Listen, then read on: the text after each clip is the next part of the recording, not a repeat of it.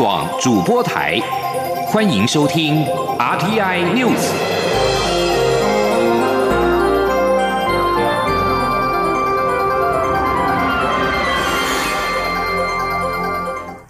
各位好，我是张旭华，欢迎收听这节央广主播台提供给您的 RTI News。媒体报道指，蔡英文总统询问台塑集团总裁王文渊能否加速在云林麦寮新建液化天然气接收站进度，并且获得正面的回应。总统府发言人张敦涵今天说明，蔡总统的确曾经询问过，但由于距离太远、工程难度高，无法解决南电北送，时程也来不及。而且麦寮电厂也并非第三天然气接收站的替代方案。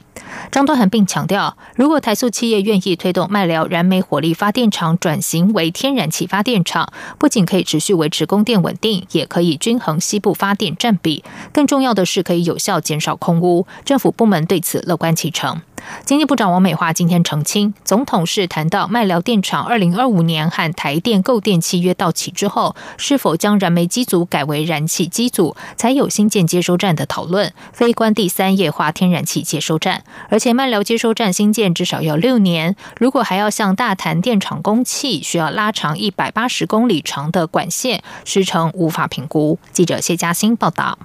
中油桃园观塘第三液化天然气接收站建制与真爱早交公投变数，对于媒体报道称蔡总统向全国工业总会理事长台塑集团总裁王文渊询问能否加速在云林麦寮建制液化天然气接收站一事，经济部长王美花十五号亲上火线澄清指出，自己虽未与会，据同仁带回消息，总统二号接见时确实有询问，但不是要将麦寮接收站作为三阶的替代方案，台塑本。本身也没有这样想。王美花说明，总统是在谈台塑麦寮电厂现有燃煤机组，未来在与台电购电契约到期后，是否改为燃气机组，才由此询问。他说：“台塑现有有三部燃煤的机组哈，那这个燃煤机组的 IPP 的契约时间是到二零二五到期了。那台塑有在思考说，他要不要改成燃气这个问题，但是因为这个都台塑还在做评估，还没有很具体要不要去进行等等。总统在三月二号提了以后，台塑表达哈，他们配合来评估，所以经济部觉得这样我们就快一点来启动这样的一个。”王美花也强调，麦寮电厂增建燃气机组有助于减煤、减少空污，经济部乐观其成。但是在当地新建天然气接收站也无法成为三阶替代方案，因麦寮接收站尚未通过环评，评估至少需要六年以上的时间建制。若还要对大潭电厂供气，得额外建制一百八十公里长的管线，不论是陆管或海管，都是大工程。以经验判断，所需时间非常长。现在无法评估。中央广播电台记者谢嘉欣采访报道：首批 A Z 疫苗近日就会开打。中央流行疫情指挥中心今天公布三大族群不可接种，包括对疫苗成分过敏者、打第一剂之后出现急性严重过敏反应者，以及十八岁以下的青少年。此外，经医师评估，如果有急性严重疾病，而且伴随发烧或急性感染者，则应暂缓施打。记者刘品希报道。首批 A Z 疫苗即将于十七号完成无菌试验，检验完毕后要再贴标签配送，最快三到四天就可开打。由于欧洲传出多起接种 A Z 疫苗后出现血栓的案例，外界相当关注哪些族群不适合施打，所以食药署从 A Z 疫苗访单中整理出施打建议事项，并于十五号对外公布。疫情指挥中心发言人庄仁祥指出，有三大族群不适合施打。第一个就是对疫苗所含成分过敏者哦，所以就包括这个它里面所加的护形剂啦。那另外还有施打这个第一剂的 A D 的这个疫苗后出现急性严重过敏反应者。那另外还有一个是八岁以下的青少年，那这些也都目前是呃不可以施打的哦。除了禁止施打的三大族群，庄仁祥指出，如果有急性严重疾病，而且伴随发烧或是急性感染，也应暂缓施打 A Z 疫苗。是否还打，则交由医师评估。此外，指挥中心也列出四大类应该谨慎评估施打与否的对象，包括血小板减少或任何凝血异常者、免疫功能不全者、怀孕或是可能怀孕的女性，以及正在哺乳的女性。对于荷兰、爱尔兰跟进欧洲多国也暂缓施打 A Z 疫苗，庄仁祥说，A Z 跟英国政府都表示，欧洲与英国已经打了一千七百万剂 A Z 疫苗，其中发生三十七件深度静脉跟肺动脉栓塞事件，并没有超过背景值，而且许多国家暂缓施打都是预防措施，并非发生血栓跟施打疫苗有直接相关。他并指出，指挥中心调查医护人员施打意愿，十五号已经回收问卷，预计十六号公布结果。而调查名单仅供参考用，最后仍是医护个人的意愿决定是否接种。此外，有日本官员抛出疫苗价的构想。庄仁祥表示，日本因应当地的疫情，还有准备冬奥，强化诱因，希望提高民众施打疫苗的意愿。至于台湾是否跟进，指挥中心会再跟劳动部讨论。央广记者刘聘熙在台北的采访报道。而距离二零二零东京奥运开幕倒数一百三十天，考量 COVID-19 疫情尚未稳定，体育署副署长洪志昌今天陪同中央流行疫情指挥中心团队副指挥陈宗彦一同南下国家运动训练中心，宣导疫苗施打和相关注意事项，确保选手能够安心备战、平安健康出国参赛，并强调会尊重选手的施打意愿。缅甸情势持续恶化，第一大城仰光的莱达雅区十四号示威情势混乱，数十人遭军警镇压死亡，有多间工厂遭人放火，其中包括一间台湾人投资的工厂。对此，外交部今天指出，缅甸军警人员十四号晚间进入了该工业区，并且宣布戒严。原包围厂区的抗议民众已经散去，受影响台商的台籍干部都平安无事。我驻缅甸代表处建议台商可以在工厂外以缅甸文字标示台湾企业，以及悬挂我国国旗，并向当地员工和附近居民说明是台湾工厂，避免外界人士混淆误判。记者王兆坤报道：缅甸民众闯入仰光的莱达雅工业区，外交部表示，抗议民众针对中国籍企业进行破坏，但位于该工业区的台商企业昌邑公司十四号傍晚遭到波及。警卫室与四辆公务用车被破坏，有十名台籍干部受困厂房。外交部指出，驻缅甸代表处接获昌邑公司通报后，立即与台籍干部联系，代表政府对此一不幸事件表达关切与慰问，同时洽请缅方派员前往该公司协助处理。目前包围厂区的抗议民众已散去，十名台籍干部平安，留守厂房等待情势稳定。住处另洽妥安全的旅馆，以供安置台商干部住宿。外交部表示，莱达亚工业区内有数家台资企业，除昌邑公司受到影响，其他台资企业未受波及。外交部发言人欧江安说：“住处呢，在呃昨天三月十四号下午，知道一些呃中国籍的企业遭到缅甸民众抗议的消息之后呢，住处也随即呃通报了在缅甸的台商，建议呢我们的台商啊要高度注意自身的安全，并且在工厂外面呢要以缅甸文文字标示是台湾的企业，并且悬挂我国的国旗，啊，并且请台商啊要跟当地的员工还有附近的居民说明，我们是台湾的工厂，以便避免外界人员呃来这个混淆呃进行这个误判。外交部与驻缅甸代表处将持续高度关注缅甸情势发展，并与台商企业保持密切联系，随时提供必要的协助。国人在当地若遇紧急事件，可先拨打驻缅甸代表处紧急联络电话，或请在台亲友拨打外交部紧急联络中心电话。中央广播电台记者王兆坤台北采访报道。针对缅甸情势恶化，侨委会委员长童振远今天表示，侨委会二月就已经成立网络社群工作群组，运作至今。侨委会在缅甸有一名侨务组同仁和侨团保持密切联系，期盼台商谨慎小心。至于是否安排救援专机，则交由外交部总体考量。侨委会会协助侨胞了解当地状况，必要时提供协助。继续来关心的是，全台水情持续吃紧。有媒体报道指出，如果梅雨无法为中部水库解渴，五月恐怕亮红灯分区供水。对此，经济部长王美花今天回应：春天天气变化快，会紧盯天气发展，观察后续降雨。而且，经济部也正盘点抗旱二点零措施。至于耗水费开征与否，王美花重申，目前仍然没有时间表。经济部水利署仍在搜集整理各方意见，而船厂开征费用相对低，科技业高，则是可能的方向。记者谢嘉欣报道。台湾正历经严峻旱象，近期政府也做最坏打算，操演各种供水红灯情境。由于中部水库接近探底，媒体也分析，若五六月梅雨季雨量不足，无法为中部水库解渴，中部将在五月亮红灯实施分区供水。经济部长王美花十五号强调，春天天气瞬息万变，会与中央气象局气象专家密切研判天气发展，观察降雨情形。而另一方面，在水情较紧的相关县市，也要当地工协会、产业确实做好各种演练，以妥善应应各种情境。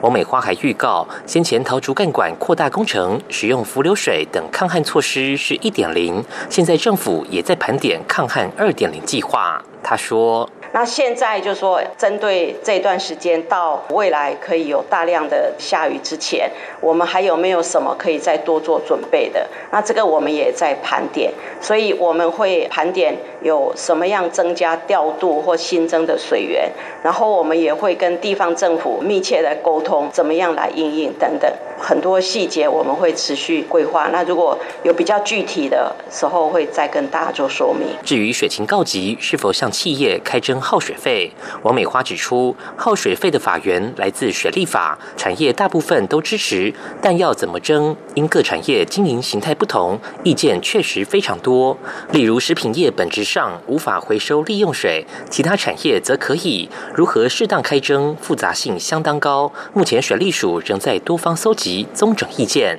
而船产耗水费相对低，科技业较高是可能的方向，但船产业别众多，也有很多样态，这。都要细腻做考量，目前没有开征时间表。中央广播电台记者谢嘉欣采访报道。在外电消息方面，斯德哥尔摩国际和平研究所今天发表报告指出，二零一六年到二零二零年间，全球军售成长呈现持平状态，结束过去十多年来的销售增长趋势。报告指出，三个世界最大武器出口国——美国、法国、德国，在二零一六到二零年间军售增加，但俄罗斯和中国则是呈现下降。两相抵消之后，全球军售成长呈持平状态。研究指出，这是从二零零一到零五年以来首次出现五年军售没有比前一个五年增加的情况。研究所武器及军事支出项目资深研究员魏士曼指出，COVID-19 对经济的冲击可能使一些国家重新评估未来几年的武器进口。不过，即使在疫情最高峰时，仍然有数个国家签下了武器采购的大合约。报告指出，中东国家的武器进口呈现最大幅度成长。二零一六到二零年年期间，比前五年增加百分之二十五。亚洲和大洋洲是最主要的武器进口地，占二零一六到二零年全球武器进口的百分之四十二。而中国威胁日增是亚洲和大洋洲国家增购武器的最主要原因。香港立场新闻报道，因为四十七人案被拒绝保释的香港前立法会议员梁国雄，今天上午由囚车押送到西九龙法院出席八一八维园集会案的审讯。梁国雄在上囚车之前举了 V 的手势，被成教人员阻止。八一八维园集会案的审讯已经进入控辩结案陈词的阶段。七名不认罪的被告包括一传媒创办人黎智英、民主党创党主席李柱明等人。他们被控于反送中运动期间组织和参与二零一九年八月十八号维园流水式非法集会。至于认罪的欧诺轩和梁耀忠，法院将在二十二号进行宣判。另外一批已经离开香港的反送中运动核心人物，近日在海外发起。二零二一香港约章，为日后抗争做准备，并且避免海外运动泡沫化。日本富士新闻网今天报道，为赴美和美国总统拜登进行领袖会谈，已知日本首相菅义伟将于十六号接种第一剂 COVID nineteen 疫苗，并在四月出发前再接种第二剂。目前传出日本政府规划菅义伟四月八号率团启程访美，并在美东时间四月九号在华府和拜登进行首度的面对面会谈。因此，日本政府正协调菅义伟十六号前往东京都内的医疗机构接种第一剂的疫苗。日本政府将于四月十二号开始为全境高龄者陆续施打疫苗。菅义伟本来安排届时再跟着一起接种，但为了访美，包括菅义伟在内的访团成员都必须事先接种疫苗。这里是中央广播电台台湾之音。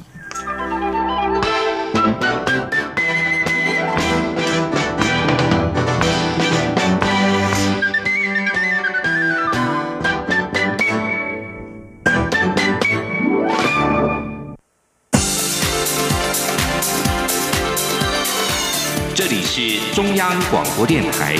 台湾之音欢迎继续收听新闻。时间是十九点十五分，欢迎继续收听新闻。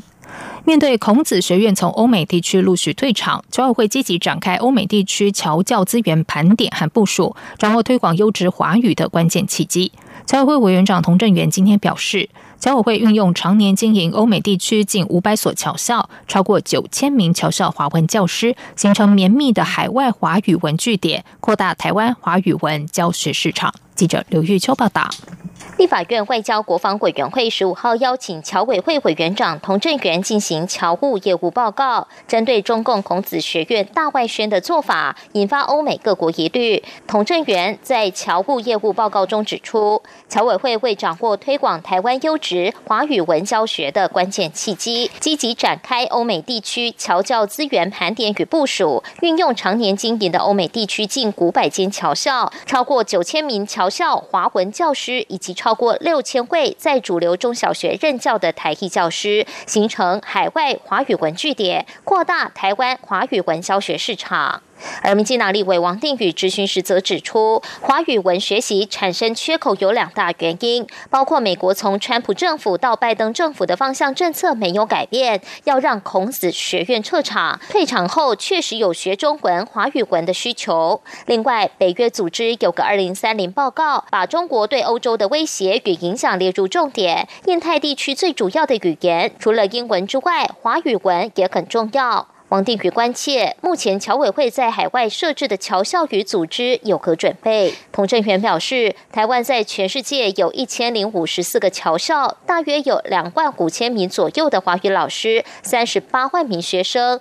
欧美地区也有近八万名的学生。王定宇追问，台湾提供的学习跟孔子学院有何差异？童振源说，台湾提供的是民主多元的学习环境。那第一个，我们是民主、自由、多元的一个学习的环境。对，第一个是内容的差别。对，第二个，我们有完整的一个教材的体系。教繁体中文还是简体中文？正体字为主，以正体中文为主。对，那包括波波摩佛。那如果客户端需求说，哎，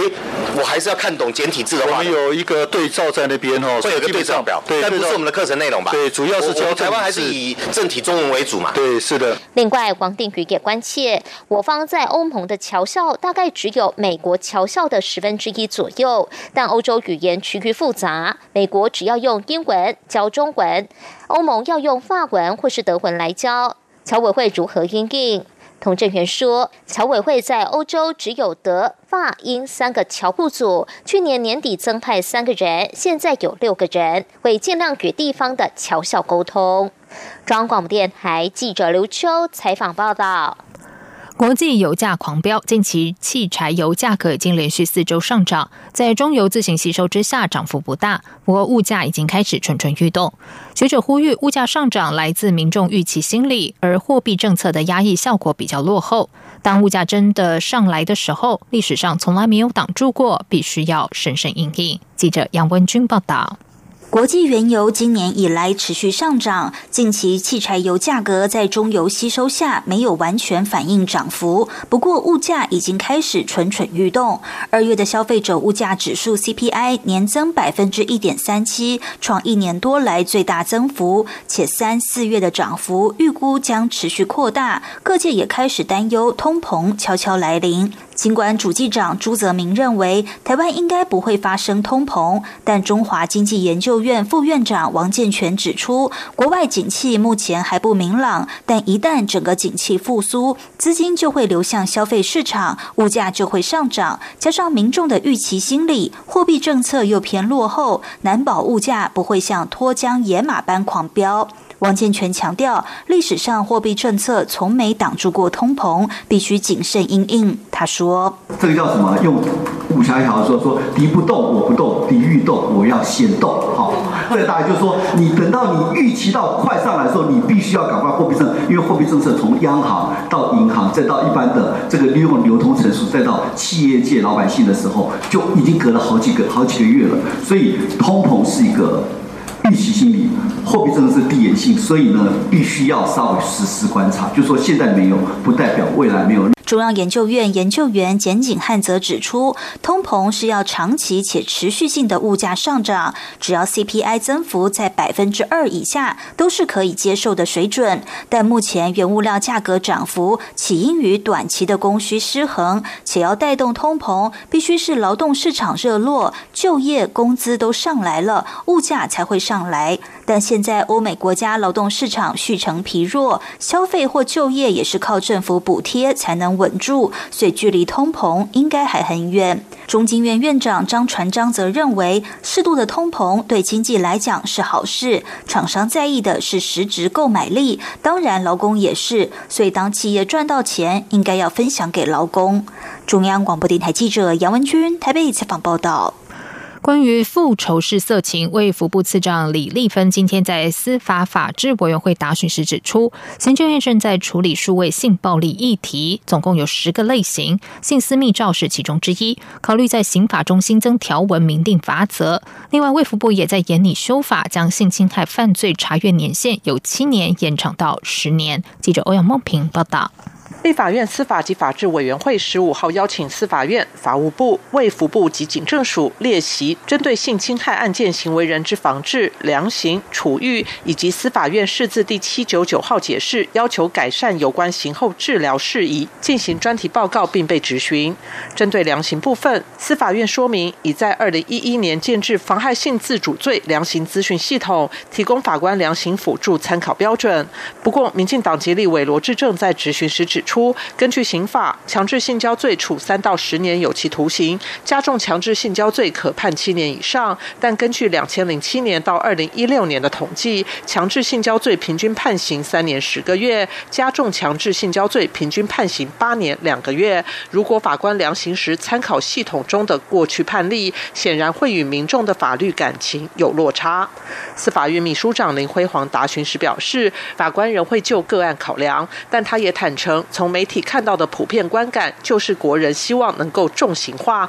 因此同意讨论资讯系统的改进。民进党籍立委江永昌则指出，复仇式色情问题，不管是引用散播猥亵物品罪、加重诽谤罪或妨害秘密罪，都不大适当，而且近七成都判刑四个月以下。他认为应该加重刑责。卫福部次长李立芬表示，行政院正在处理数位性暴力议题，并考虑在刑法中为此新增条文，他说：“有些他明明就知道，所以不是妨碍秘密。所以针对这个呃复复仇式色情或是性私密照哈，那其实现在在行政院罗政委这边有一个比较大的题目在处理，就是数位性暴力这个议题哈。那总共数位性暴力分了十个类型，里面就有一个性私密照。那性性私密照这个部分，呃，目前呃是希望说，是不是在刑法里面有一个条文可以来处罚？法务部长蔡清祥则建议，要有相关法律能要求将性私密照尽快下架，才能减少对被害人的伤害。另外，为了防止有性侵犯前科的人再犯，国民党籍立委叶玉兰建议仿效防疫手机，让警察能够掌握其行踪。不过，法务部长蔡清祥指出，法务部日前确实曾有类似讨论，但由于服刑期满的性侵犯已没有刑责，不是受监禁人，不像检疫者需要待在同一个地方，因此要如何运用科技协助防范，还要再研究。卫福部次长李丽芬在回答民进党籍立委何志伟质询时也指出。目前性侵害相关犯罪记录的查阅年限是七年，卫福部正在研拟修法，延长为十年，希望从制度面着手，避免从事儿少相关工作的从业人员有性侵害的前科。中央广播电台记者欧阳梦平在台北采访报道。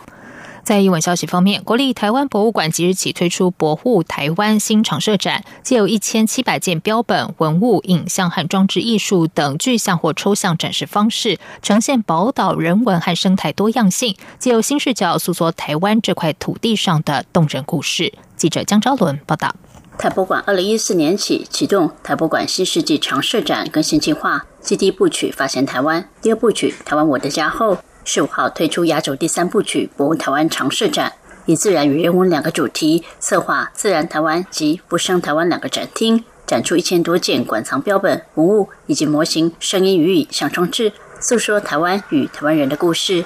自然台湾展厅包含四大单元，借由盐矿与化石标本、影片，描绘台湾岛屿生成、岛屿地貌。生态走读单元更是精彩，以低、中、高海拔为轴，展示不同海拔间的动物与植物标本，从绝对到蓝屿平坡，从东方草鸮到台湾冷杉，其展示手法更具艺术美感，令人印象深刻。变动序曲单元则展示居住在台湾这块岛屿上的人民如何与自然共存。福生台湾展厅同样具有馆藏精彩文物，诉说百年来台湾不同时期的时代印记与多元文化样貌。其中，台博馆镇馆三宝、台湾康熙舆图、郑成功画像、一八九五年台湾民主国蓝地黄虎旗，更以修复后的全新面貌同时展出，相当难得。台博馆馆长洪世又说：“我们希望，呃，这个展可以展，呃，可以让参观者可以看完这个展以后。”了解台湾这个多样性的这个自然环境，还有呃台湾的多元文化，那一起来关心呃我们这个地球永续的这个这个概念，还有怎么去呃呈现台湾这种多元还有活跃，还有充满生命力的文化。特别的是，台博馆此次常设展也邀请多位艺术家透过创作呼应博物台湾主题，如原住民艺术家萨古柳在现场搭设原住民创始家屋。陈进宝拍摄现代的居家生活照片集锦，勾勒台湾多样家庭形式。雕塑家蒲浩明则创作台湾黑熊与台湾云豹两件铜雕作品，希望开启参观者对台湾多元理解，并深思环境永续议题。中国面台记者张超伦台北采访报道。接下来进行今天的前进新南向。前进新南向。